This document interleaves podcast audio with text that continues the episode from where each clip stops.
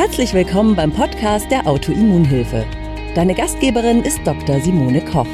Hier erhältst du Wissen über Autoimmunerkrankungen, die wichtigsten Zusammenhänge rund um die möglichen Behandlungen sowie viele nützliche Tipps und Tricks, damit du deinen Alltag bestmöglich gestalten kannst. Noch ein kleiner Disclaimer. Dr. Simone Koch ist in diesem Podcast nicht als Ärztin tätig. Sie führt hier keine Behandlungen oder Beratung von Patienten durch. Sie veröffentlicht hier ausschließlich ihre eigene Meinung und Erfahrungen rund um Autoimmunerkrankungen. Die in diesen Beiträgen enthaltenen Informationen können keine Beratung durch einen Arzt ersetzen und sind keine medizinischen Anweisungen. Die Informationen dienen der Vermittlung von Wissen. Die Umsetzung von Therapien und Behandlungsplänen sollte mit einem qualifizierten Therapeuten erfolgen. Hashimoto und seine Grundlagen. Einführung in das Thema was könnte eigentlich alles, also wer sollte sich eigentlich alles angesprochen fühlen? Vielleicht bist du zufällig auf dieses Video gestoßen und guckst einfach mal rein und weißt gar nicht, ob Hashimoto, eine Autoimmunerkrankung der Schilddrüse, ob das für dich überhaupt ein Thema ist. Vielleicht hast du aber schon ganz lange das Gefühl, mit dir stimmt irgendwie irgendwas nicht. Und vielleicht hat auch dein Umfeld schon häufiger gesagt, hey, lass doch mal deine Schilddrüse untersuchen. Du warst beim Arzt und der hat gesagt, nee, mit ihrer Schilddrüse ist alles super. Und du hast aber das Gefühl, irgendwas stimmt nicht. Vielleicht bist du 30 und hast das Gefühl, irgendwie kannst du dir überhaupt nichts mehr merken und dein Gehirn funktioniert wie das von einer 80-Jährigen. Oder du bist schon deutlich älter, aber hast das Gefühl, trotzdem müsste das alles noch irgendwie wesentlich besser funktionieren, als das im Augenblick der Fall ist.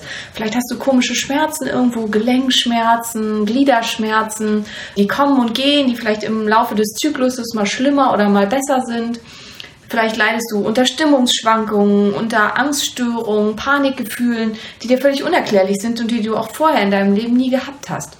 Vielleicht hattest du immer ein total stabiles und gutes Gewicht und plötzlich geht das Gewicht immer weiter nach oben, obwohl du nichts geändert hast und gefühlt immer noch das gleiche ist und auch das gleiche Sportprogramm machst. Eventuell kann es auch sein, du versuchst mit einer Diät, die bei allen anderen, bei deiner Nachbarin, deiner Oma, deiner Tante, deiner Freundin super funktioniert haben und nimmst trotzdem überhaupt nicht ab. Das Gewicht ist stagnierend gleich und es tut sich gar nichts, obwohl du dich echt super streng daran hältst. Und das alles können Symptome der Schilddrüse sein und können mit ein Zeichen dafür sein, dass mit deiner Schilddrüse irgendwas nicht stimmt. Andersrum kann es Sachen sein wie starkes Herzrasen, massiver Gewichtsverlust, Haarausfall, starker Haarausfall, entweder sehr trockene oder sehr fettige Haut und sehr fettige Haare weil es einfach in den Frühformen der Hashimoto-Thyreoiditis auch oft zu Überfunktionssymptomen kommt. Ja, und da sind wir jetzt auch gleich bei der nächsten Frage. Also, wenn irgendwas von diesen ganzen Sachen auf dich zutrifft, dann könnte es sehr gut sein, dass auch du ein Schilddrüsenproblem hast und dann wäre es vielleicht gut, du hörst weiter zu und guckst dir das weiter an. Was ist die Hashimoto-Thyreoiditis? Was ist die autoimmune Thyreoiditis? Wie der Name schon sagt, also autoimmun heißt immer gegen sich selbst gerichtet also eine Immunreaktion, die gegen sich selbst gerichtet ist.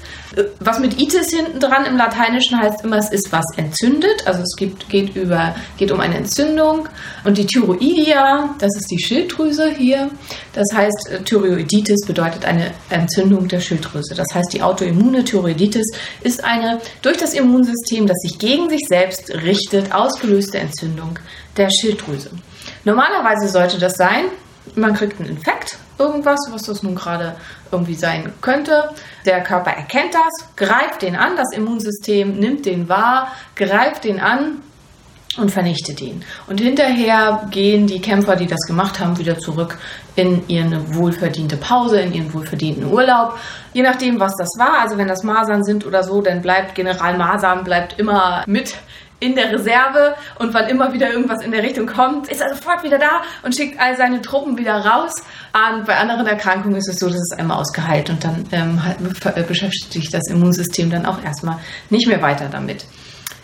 Bei einer Autoimmunerkrankung richtet sich der Körper gegen die körpereigenen Zellen. Und das ist etwas, was eigentlich nicht passieren sollte und immer ein Zeichen dafür ist, dass mit dem Immunsystem was nicht stimmt.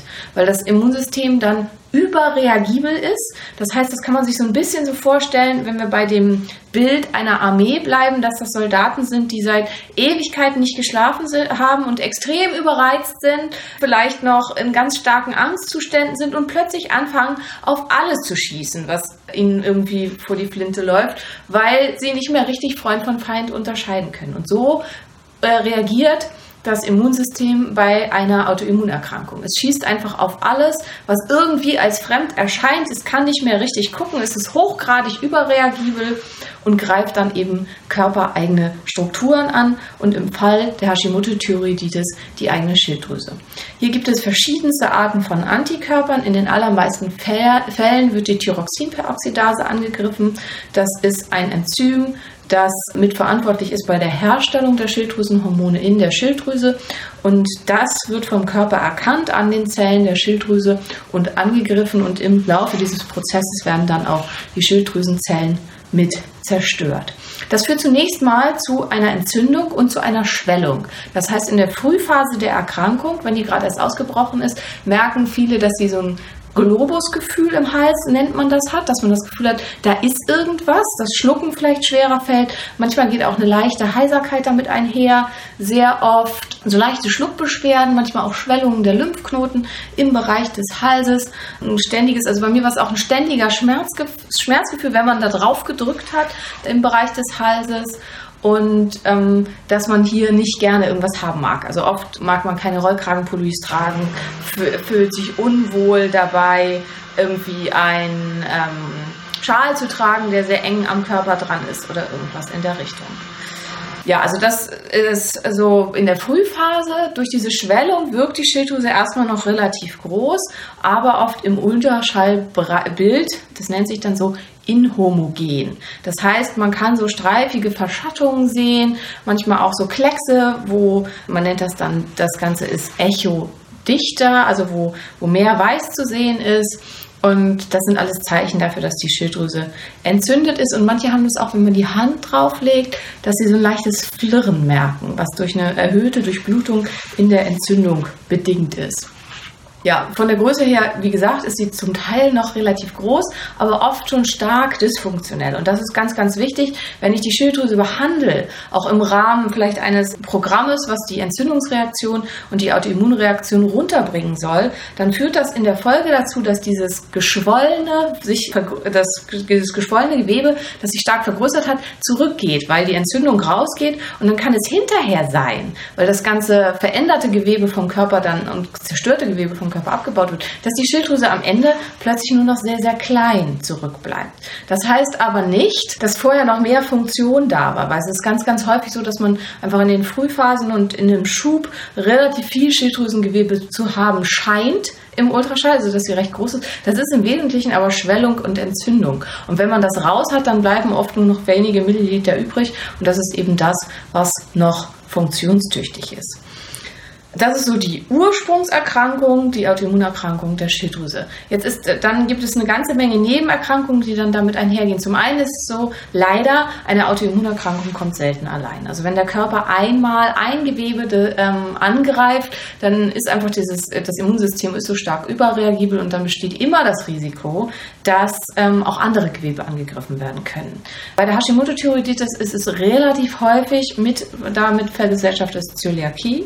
Danach Sollte man auf jeden Fall immer gucken. Das ist eine Autoimmunerkrankung, wo der Körper durch Kontakt mit Gluten die eigene Darmschleimhaut angreift und zerstört. Sehr, sehr häufig haben Leute mit Zöliakie Hashimoto und immer noch recht häufig haben Leute mit Hashimoto auch Zöliakie. Das heißt, bei diesen Erkrankungen sollte man immer beides mal abtesten. Auch häufig ist die Autoimmune Pangastritis.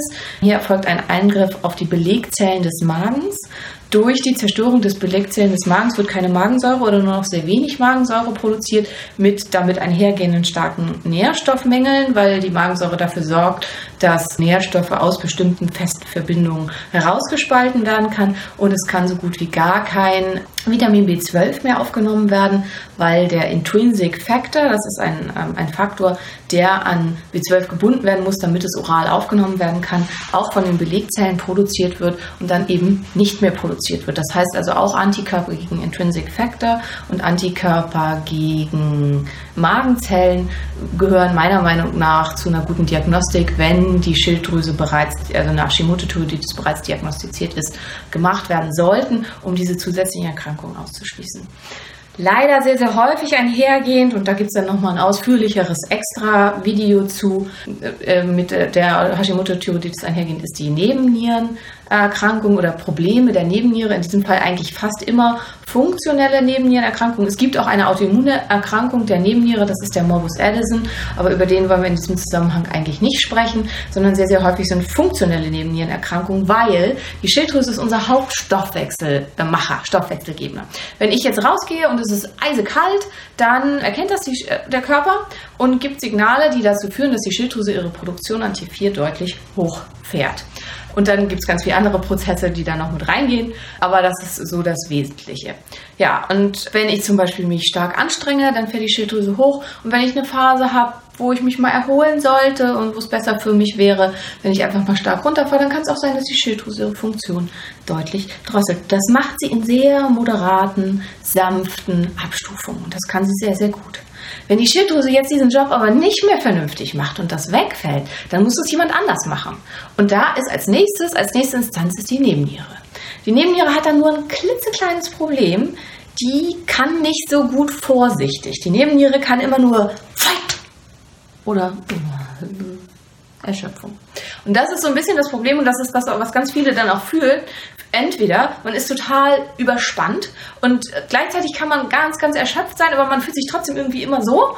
Oder man ist wirklich völlig am Ende und es geht einfach gar nichts mehr. Das sind sogenannte funktionelle Nebennierenstörungen. Im Englischen ist das Adrenal Fatigue Syndrome und das werde ich in einem extra Video nochmal genau erkennen. Das muss ganz, ganz stark abgestuft werden und das hat nichts zu tun mit der Nebenniereninsuffizienz, weil das ist nämlich der Morbus Addison oder beziehungsweise eine Erkrankung, wo vielleicht die Nebennieren durch irgendwas zerstört wurden oder so. Also die Nebenniereninsuffizienz, das ist das, was im deutschen Sprachraum üblicherweise von Endokrinologen und so weiter als Nebennierenschwäche bezeichnet wird. Im Englischen Adrenal Fatigue Syndrome, was eigentlich auch übersetzt Nebennierenschwäche heißt, ist was anderes und teilt sich eben, ist funktionell, also die Nebenniere ist eigentlich funktionstüchtig, macht ihre Arbeit aus verschiedenen Gründen aber nicht mehr vernünftig und ist in vier Stadien geteilt, wovon die ersten Stadien mit zu viel Cortisol einhergehen und nicht mit zu wenig. Also das schon mal einmal ganz, ganz, ganz, ganz kurzer Ausblick. Ein wichtiger weiterer Grund, warum die Nebennieren oft leiden unter einer Hashimoto-Thyreoiditis, ist, dass die Nebennierenfunktion stark auch von T3-Spiegeln abhängt. Also gegen den frühen Morgen sollte ein relativ hoher T3-Spiegel im Körper messbar sein. Und das ist ja eben oft bei Hashimoto-Thyreoiditis dann nicht mehr. Wenn, und dieser hohe T3-Spiegel ist nötig, um die Nebennieren quasi aufzuwecken und ihre, sie ihre Funktion richtig gut und sauber wahrnehmen lassen zu können. Und wenn dieses T3 fehlt, dann können die Nebennieren eben auch nicht mehr ganz sauber funktionieren und das ist dann problematisch. Ja, also das also als ganz kurze Einführung, was ist eigentlich die Hashimoto-Thyreoiditis? Was ist das für eine Erkrankung? Und was können die Neben- und Folgeerkrankungen sein? Und zu Anfang einfach mal so ein bisschen, was können die vielen und multiplen Symptome sein, die dahinter stehen? Vieles von den Symptomen, auch mit den Gelenkschmerzen, Muskelschmerzen und so weiter, das können auch autoimmune Angriffe auf diese Teile des Körpers sein. Das sind Sachen, die wir noch nicht gut überprüfen können. Fakt ist aber, dass unter einer Senkung der Antikörperlast das meistens sehr, sehr viel besser wird. Und ganz, ganz wichtig ist als Botschaft, man kann das zum einen behandeln, indem man die Schilddrüsenfunktion wiederherstellt und indem man, indem man eben von außen Hormone gibt, damit die Schilddrüse wieder funktio richtig funktioniert. Aber man muss auch das Immunsystem behandeln, weil daher kommt es ja. Und wenn ich mich darum nicht kümmere, dann gehen diese ganzen anderen komischen Symptome, Hirn, Muskeln und so weiter, die gehen da nicht weg, weil die sind eben zu einem Großteil nicht über die Schilddrüsenfunktion bedingt, sondern dadurch, dass es eine Autoimmunerkrankung ist. Und das muss entsprechend dann mit behandelt werden. Und das erfordert relativ viel Eigenaufwand und ja, eine sehr enge Zusammenarbeit zwischen Patient und Therapeuten, um das ganze System wieder ins Gleichgewicht zu bringen. Danke, dass du bei der heutigen Episode dabei warst. Mehr Tipps von der Autoimmunhilfe findest du unter www.autoimmunhilfe.de. Wir sind auch auf Facebook, Instagram und YouTube aktiv. Den jeweiligen Link findest du in der Podcast-Beschreibung. Gefällt dir dieser Podcast? Dann freuen wir uns, wenn du auf iTunes eine Bewertung schreibst und den Podcast mit deinen Freunden teilst. Damit hilfst du uns, dass wir wiederum noch mehr Menschen da draußen erreichen und ihnen helfen können.